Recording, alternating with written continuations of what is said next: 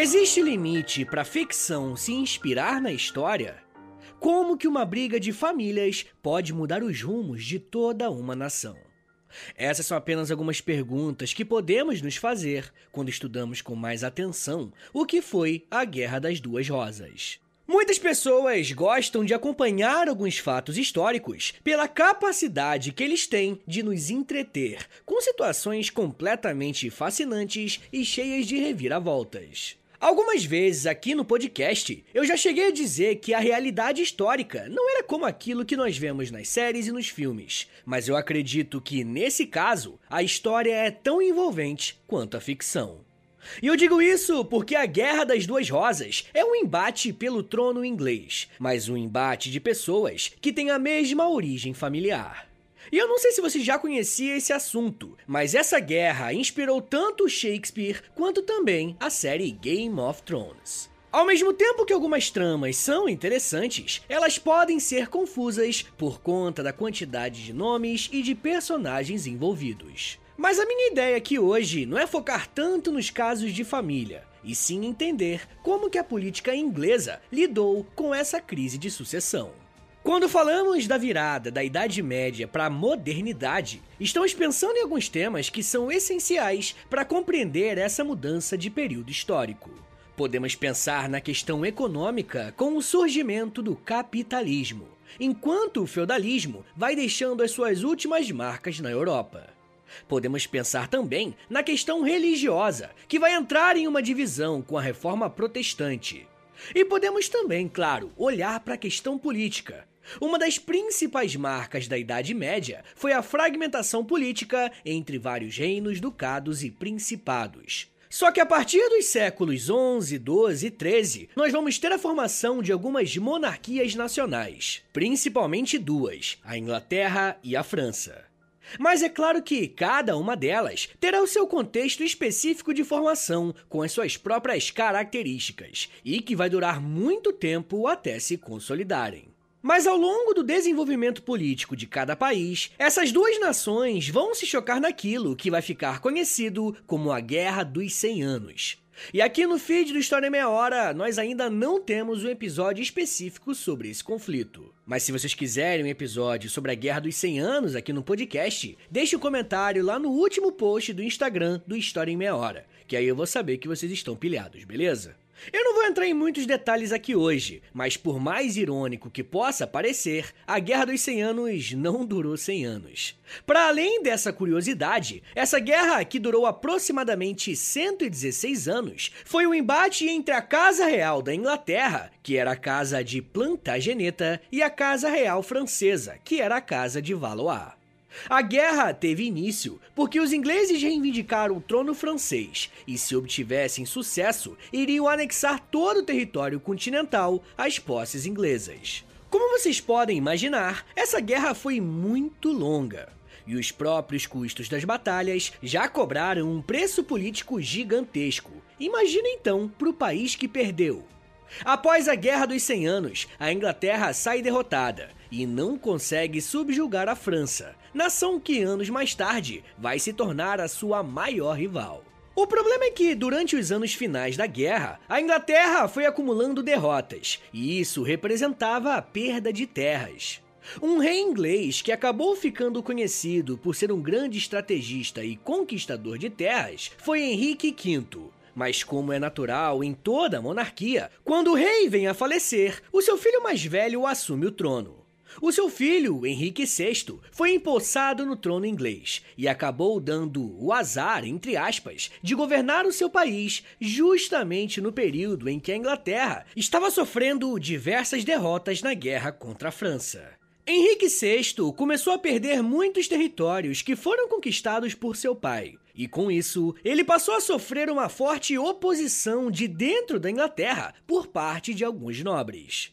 Se não bastasse essas derrotas militares, Henrique VI era constantemente acusado de ser um péssimo político. Alguém que não tinha a menor capacidade de articular e organizar uma base de apoio em momentos difíceis.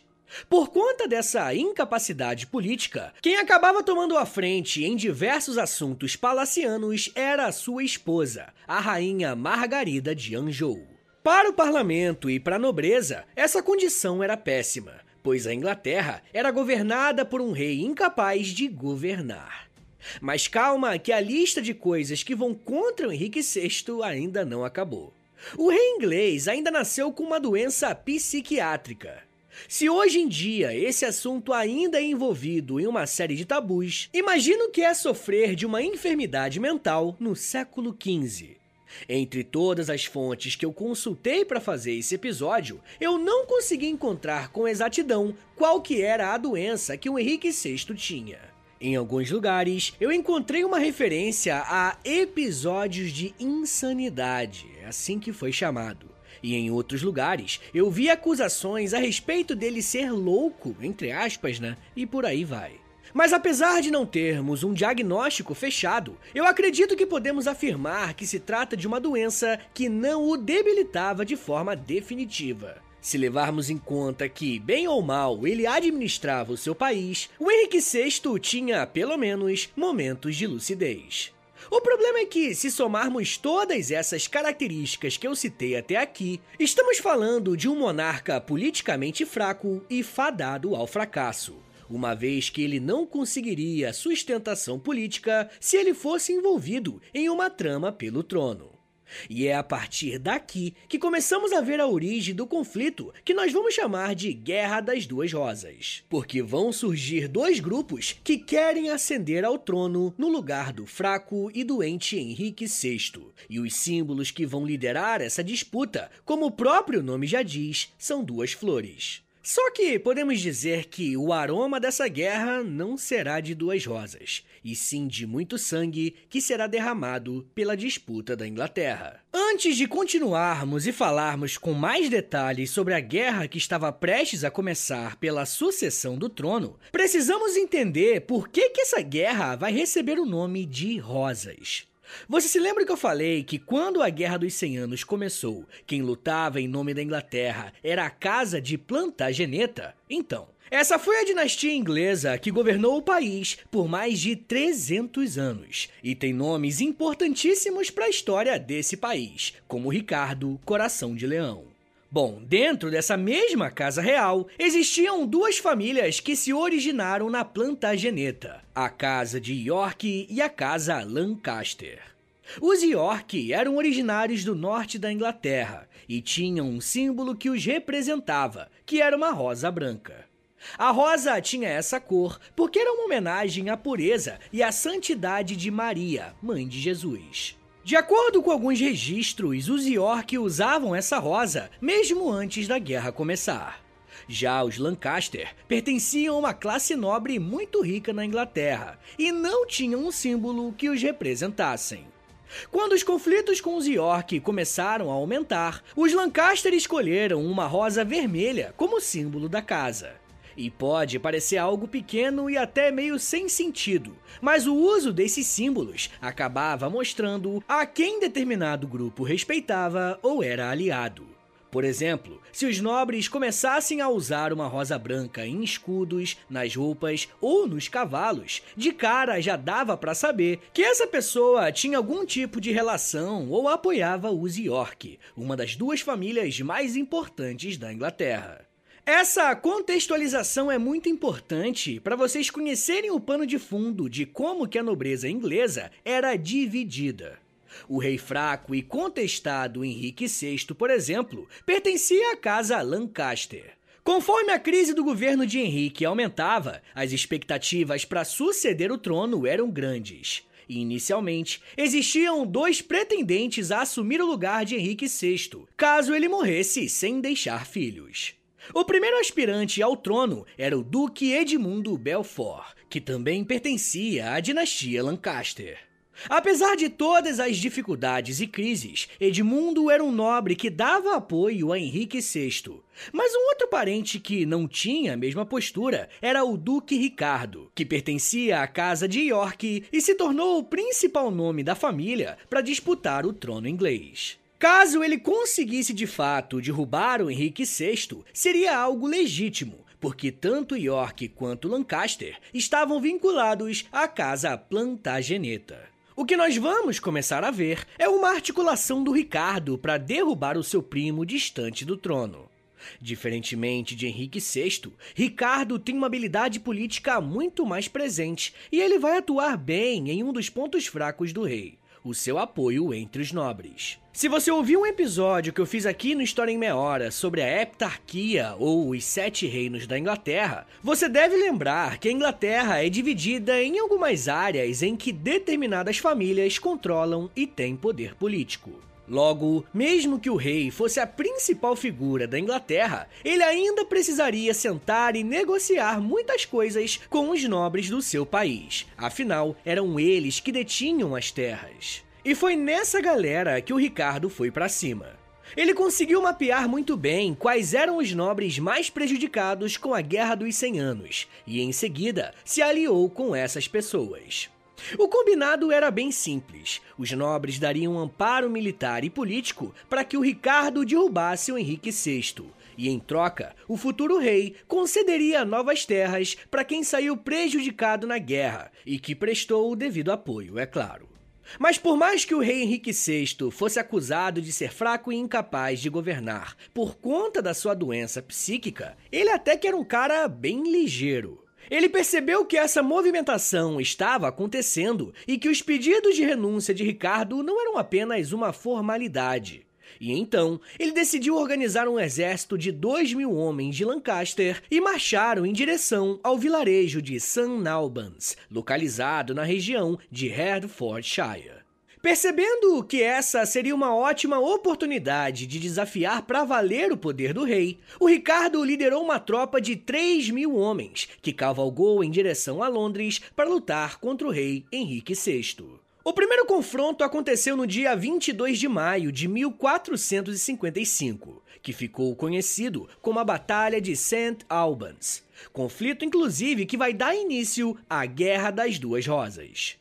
Como bem disse o historiador Lincoln Dávila, com esse embate entre membros de uma mesma família, abre aspas, assim começava a Guerra das Duas Rosas, que começa em 1455 e termina em 1485, que empobreceu e enfraqueceu militarmente a aristocracia tradicional, dividida entre facções que disputavam o trono. Fecha aspas. Como bem dito pelo professor Dávila, a Guerra das Duas Rosas transformou completamente a política e a sociedade inglesa, pois a partir dos conflitos que se deram a partir dessa primeira batalha, novas lideranças surgiram. Em St. Albans, o Henrique VI e o Ricardo de York lideraram os seus aliados em um conflito muito importante. Como Henrique VI era o rei, ele poderia designar alguém para comandar as tropas ao seu lado, caso ele precisasse se ausentar de alguma batalha específica. E para esse posto, o Henrique escolheu alguém de extrema confiança e deu o cargo a Edmundo Belford, o mesmo nobre da casa de Lancaster que dava sustentação política ao rei mesmo em tempos de crise. A estratégia das tropas reais era pegar o Ricardo e os nobres aliados ao York desprevenidos, e assim acabar de uma vez por todas com as estratégias para derrubá-lo do trono. Só que, na prática, as coisas não aconteceram como eles planejavam. Por mais que essa primeira batalha não tenha sido a mais sangrenta ou a mais grandiosa, politicamente ela foi muito simbólica. Em primeiro lugar, o fiel escudeiro de Henrique VI foi morto. Edmundo Belford foi assassinado no campo de batalha, e isso enfraqueceu demais as tropas reais e abriu espaço para um aliado de Ricardo agir. Um nobre chamado World Warwick, o nome é complexo mesmo, ele fez uma aliança com a Casa de York para lutar ao seu lado contra o rei. Esse nobre não era inglês e sim francês, logo veio de fora para ajudar na luta pelo lado dos York. O Earl não só conseguiu vencer essa batalha para Ricardo, como também conseguiu capturar o rei Henrique VI e o prender em uma torre. E a partir desse momento, o caminho para ser a principal liderança da Inglaterra estava completamente livre para Ricardo. A única coisa que ele precisava fazer era sentar no trono e pacificar o país. Porém, não foi nada disso que aconteceu. Eu já quero falar mais sobre como que a Guerra das Duas Rosas se desenrolou e de que forma que ela marcou os rumos da Inglaterra. Mas me dá um minutinho aí, tá, gente? Que daqui a pouco a gente volta e eu falo um pouco mais sobre poesia, ficção, traição, mortes e unidade. Segura aí, que é um minutinho só.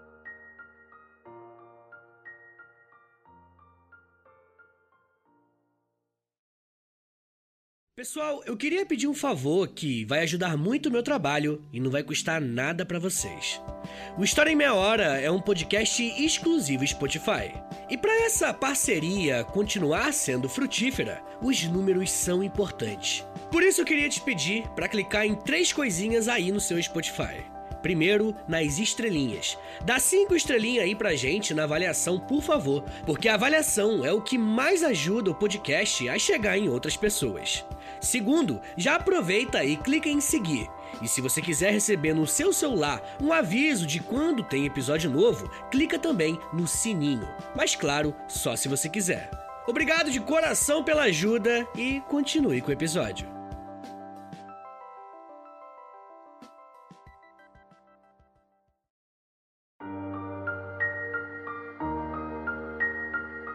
Abre aspas. Apostei minha vida em um lance. Aceito que marcaram os dados. Acho que tem seis Richmonds no campo de batalha. Cinco deles eu já matei hoje em vez dele mesmo. Um cavalo, um cavalo, meu reino por um cavalo. Fecha aspas. As palavras que você acabou de ouvir fazem parte de um trecho de uma peça escrita por ninguém menos do que William Shakespeare.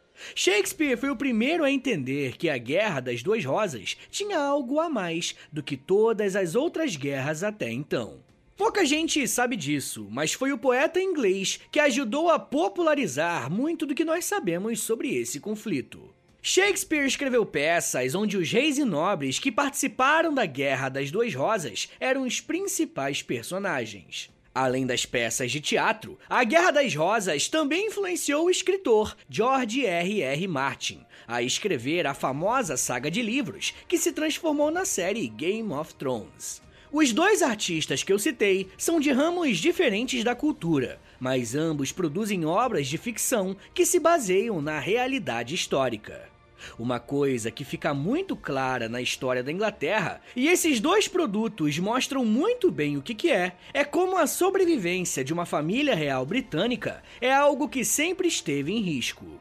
Esse é um tema mega interessante que eu quero discutir melhor com os apoiadores do podcast lá no Apoia-se, beleza? Eu vou lançar um episódio exclusivo para os apoiadores sobre a chance real da atual família real britânica ser a última a representar a monarquia. Se você quiser ouvir esse episódio e os outros quase 100 episódios exclusivos que já tem lá no Apoia-se, é só assinar apoia.se barra História em Meia Hora, porque aí além de você receber acesso a muitos conteúdos exclusivos, você também me ajuda a manter esse podcast de pé, beleza? Mas enfim, gente, eu encerrei o último bloco dizendo que o rei Henrique VI acabou sendo capturado e preso pelo Earl de Warwick, um aliado da Casa de York.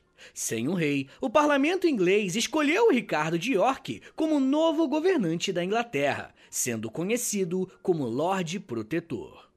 Depois de toda essa confusão e disputa pelo poder, finalmente a Casa de York assume o trono da Inglaterra. Era de se esperar que os Lancaster não ficassem nem um pouco satisfeitos com essa nova situação e desejassem retalhar o novo rei ou até desafiar a sua autoridade.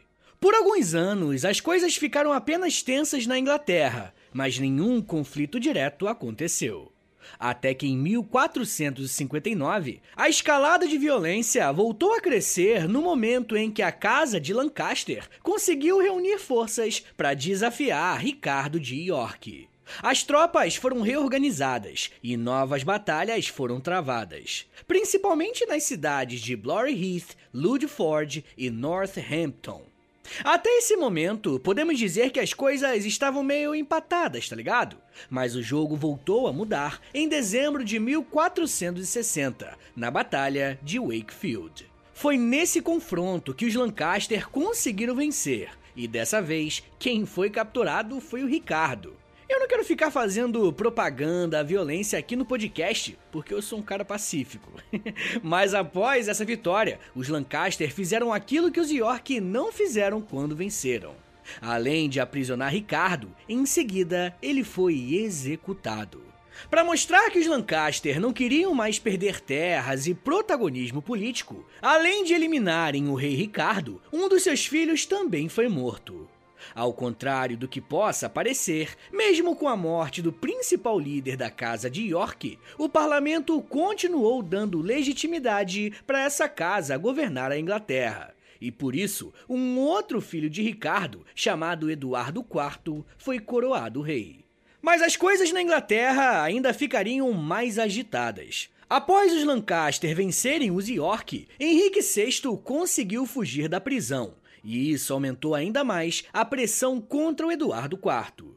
Como Eduardo era um governante jovem e com uma responsabilidade muito grande nas mãos, ele contou com a ajuda de uma espécie de conselheiro, que foi justamente o Earl de Warwick, o mesmo que tinha ajudado tanto o seu pai.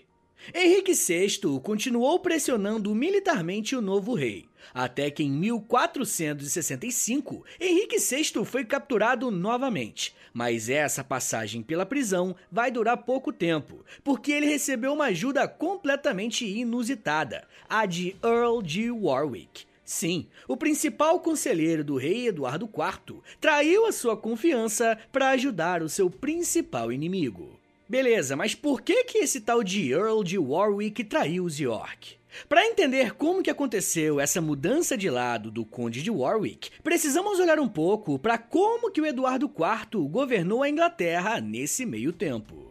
Precisamos lembrar de duas coisas. Primeiro, o Earl de Warwick vinha da França e atuava como um conselheiro do rei. E segundo, o Eduardo IV só conseguiu chegar na posição real por conta da atuação política e militar do seu conselheiro. E esse era um fato conhecido por todo mundo, tá? Logo, o Earl passou a enriquecer bastante com o governo de Eduardo e também com a guerra como um todo. Além dessa questão monetária, Earl estava articulando uma aproximação entre as casas reais da Inglaterra e da França. Pensa, Pro cara, seria excelente, uma vez que ele poderia tirar proveito das duas monarquias. O Earl era próximo do Luís XI da França e estava arranjando o casamento de sua filha com o Eduardo. O problema, gente, é que o rei inglês jogou tudo isso pro alto e não se casou com a princesa francesa. No lugar, ele preferiu se casar em segredo com uma mulher chamada Elizabeth Woodville, e isso abalou completamente a relação entre o Eduardo e o seu conselheiro. E você pode estar pensando que isso se trata de um grande exagero, mas não, gente, é assim mesmo. O casamento naquela época era uma das principais formas que arranjos e alianças políticas eram firmadas. Alguns pesquisadores apontam que uma das revoltas de Earl tem a ver com o fato de Elizabeth não pertencer a nenhuma nobreza relevante da Inglaterra. Ela fazia parte de uma classe médio-alta, tá ligado? Se é que dá para chamar assim. Após esse casamento, o Earl se sentiu humilhado e decidiu apoiar Henrique VI. Em 1470, agora com o apoio de Earl de Warwick, o Henrique consegue depor o Eduardo IV, que precisa fugir para a Holanda. Após um período, os Lancaster estavam de volta ao trono inglês. Só que o Eduardo não aceitou essa derrota e organizou um exército para invadir Londres e tirar o Henrique VI do poder mais uma vez. Em 1471, os dois exércitos estavam frente a frente mais uma vez, e na Batalha de Barnet, o Eduardo teve a oportunidade de confrontar o seu antigo aliado. Para alegria de todos os roteiristas, o Eduardo conseguiu se vingar do traidor e matou o Earl de Warwick. Graças a Deus, porque falar Earl é muito difícil aqui para quem é brasileiro. Após vencer essa batalha, o Eduardo direcionou as suas tropas agora para o rei Henrique VI, que mais uma vez acabou sendo capturado. O cara foi capturado três vezes, rapaziada. Só que dessa vez, as consequências foram fatais. Na batalha que decretou a derrota de Henrique, um dos seus filhos foi morto. Em 1471, ele foi preso na Torre de Londres e nesse mesmo ano ele acabou falecendo. Não existem registros seguros a respeito da causa da morte de Henrique VI, mas há uma grande possibilidade de que tenha sido amando de Eduardo IV. Após a morte de Henrique VI, uma parte da Guerra das Duas Rosas chega ao fim. E eu digo uma parte porque os conflitos ainda continuaram, mas dessa vez dentro da casa de York. Com a morte de Henrique e de um dos seus filhos, os Lancaster ficaram completamente destroçados e existiam muitos bens e terras que poderiam ser divididos. Os irmãos mais novos do rei Eduardo IV começaram a exigir que os espólios dos Lancaster fossem transferidos para eles e, com isso, tivessem uma maior participação no governo e na nobreza. Porém, o Eduardo IV não aceitava que esses recursos fossem para os seus irmãos, pois desconfiava que um deles estivesse tramando contra o seu reino. E olha, a intuição deu certo, porque isso de fato se concretizou quando Eduardo IV acusou seu irmão George de conspiração e ordenou que ele fosse executado em 1478. Após se consolidar como principal líder da Inglaterra, Eduardo IV da Casa de York veio a falecer em 1483. A causa dessa morte até hoje é um mistério, e existem várias teorias que tentam explicar o que aconteceu com o rei. Fato é que, mais uma vez, o trono da Inglaterra ficou desprotegido e enfraquecido, ficando suscetível a mais uma guerra pela coroa. Eu digo isso porque o Eduardo V, que tinha apenas 12 anos de idade, seria o próximo na linha de sucessão. E eu usei o termo seria porque ele nem sentiu o gostinho de colocar a coroa na cabeça. Por conta da pouca idade, quem governou a Inglaterra em seu lugar foi o seu tio, chamado Ricardo. Porém, o Ricardo era conhecido por ser alguém com uma índole duvidosa, e isso ficou provado com o suposto desaparecimento de Eduardo V e o seu irmão. Se liga só nesse relato e tenta entender o que, que aconteceu. Então todas as outras coisas foram removidas dos príncipes, por volta de meia-noite. Entraram nos quartos e, de repente, prendendo-os em suas roupas para que ficassem envolvidos e enredados mantendo-os deitados ao forçarem os travesseiros e camas de penas em suas bocas. Assim, com o tempo, sufocados e duros, suas respirações falhando, entregaram suas inocentes almas para Deus, para a felicidade dos céus, deixando o tormento de seus corpos na cama. Fecha aspas. O que você acabou de ouvir é um relato feito posteriormente, mas que fala da morte de Eduardo V e o seu pequeno irmão. O que se conta é que ele foi levado para ser coroado, mas no meio do caminho foi morto. Mas é bem verdade que existe uma grande chance de que quem matou essas crianças tenha sido seu próprio tio Ricardo.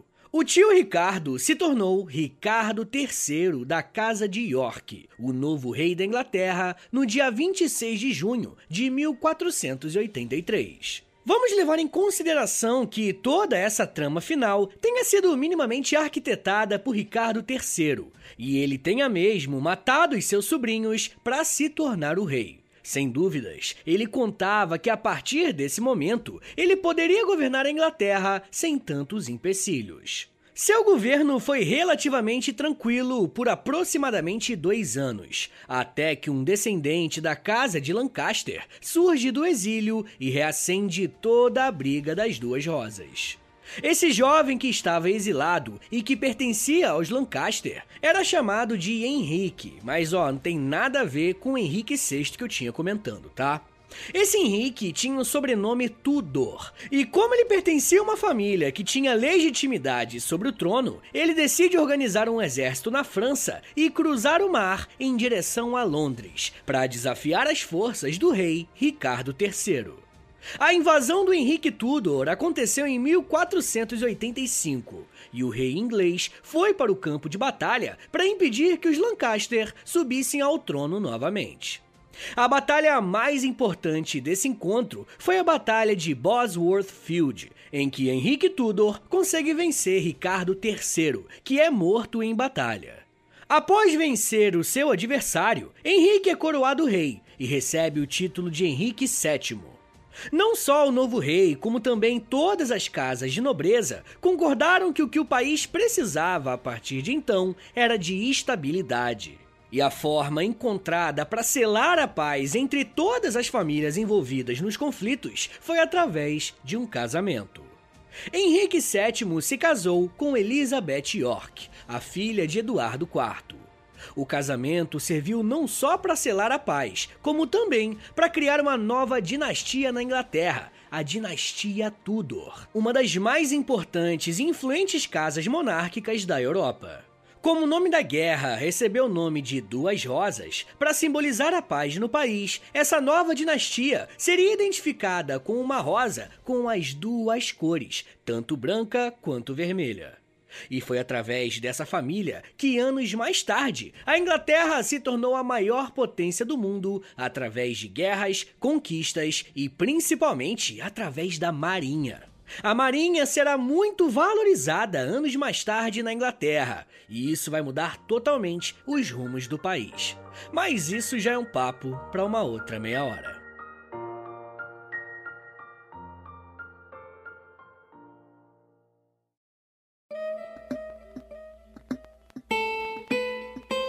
Senhores, muito obrigado por terem vindo até aqui. Meu nome é Vitor Soares, eu sou professor de História e você acabou de ouvir o História em Meia Hora. Se você gostou desse episódio, se você quer mais temáticas como essa por aqui, então por favor, compartilhe esse episódio, rapaziada. Quebra esse galho, posta lá nos stories do Instagram, e aí você me marca no arroba História em Meia Hora. Ou também você pode postar lá no Twitter, e aí você me marca no arroba H30podcast. Se você gosta do História em Meia Hora, se você quer ver esse podcast continuar de pé por muitos e muitos anos ainda, dá uma passada lá no Apoia-se, beleza? É apoia.se barra História em Meia Hora, que aí quando você assina, você você tem acesso a quase 100 episódios que já tem por lá, tem Clube do Livro, tem conteúdo diário lá no Instagram, tem muita coisa. Entra lá no Apoia-se que você vai receber conteúdo exclusivo e além disso você também ajuda o meu trabalho a continuar de pé, tá bom? Mas claro, só se você quiser e puder me dar essa ajuda.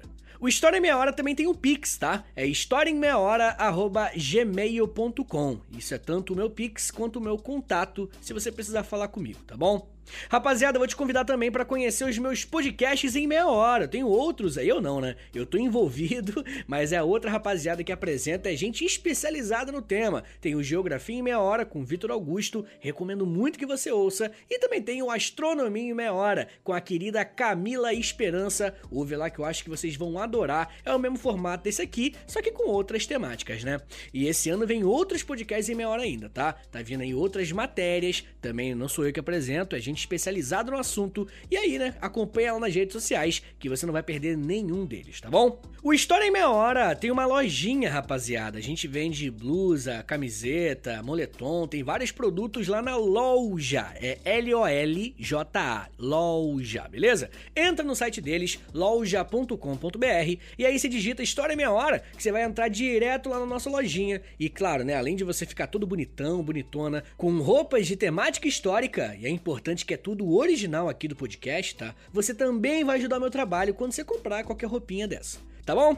Uma outra coisa, a última coisa que eu vou te pedir, e isso aqui é completamente gratuito, é o seguinte: você tá ouvindo esse podcast agora pelo Spotify, né? Então olha só, lá no Spotify, entra no perfil principal, na página principal do História Meia Hora, clique em 5 estrelinhas, é uma avaliação que você dá pro nosso podcast, clique em seguir e clica depois no sininho, que esse sininho vai fazer o Spotify te enviar uma notificação no seu celular quando tiver episódio novo do História em Meia Hora, tá bom?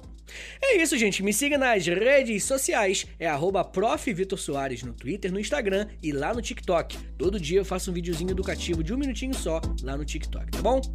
É isso, gente. Muito obrigado. Um beijo. Até semana que vem. E valeu!